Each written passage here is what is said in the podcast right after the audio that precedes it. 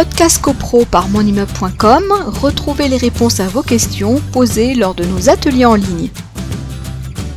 on rappelle euh, la règle en droit français, euh, les dommages et intérêts que le syndicat des copropriétaires peut réclamer euh, à son syndic, en cas évidemment d'une faute avérée, ce sont des dommages et intérêts réparatoires et non pas des dommages et intérêts punitifs.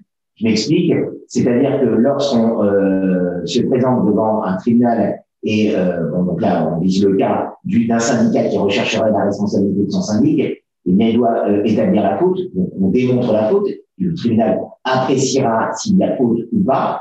Et puis, lorsqu'on a fait ce premier temps de la démonstration, on fait le deuxième temps de la démonstration. Eh bien, c'est-à-dire qu'on doit quantifier son, son préjudice. Alors, dans le cas euh, de euh, travaux votés en Assemblée générale et de travaux supplémentaires pour lesquels n'ont pas été votés en Assemblée générale, c'est assez facile. On a voté 100, on nous fait payer à nous copropriétaires 120. On demande au syndic euh, 20 000 euros de dommages d'intérêt pour le surplus qui n'a pas été euh, accepté. Donc là, c'est facilement euh, quantifiable.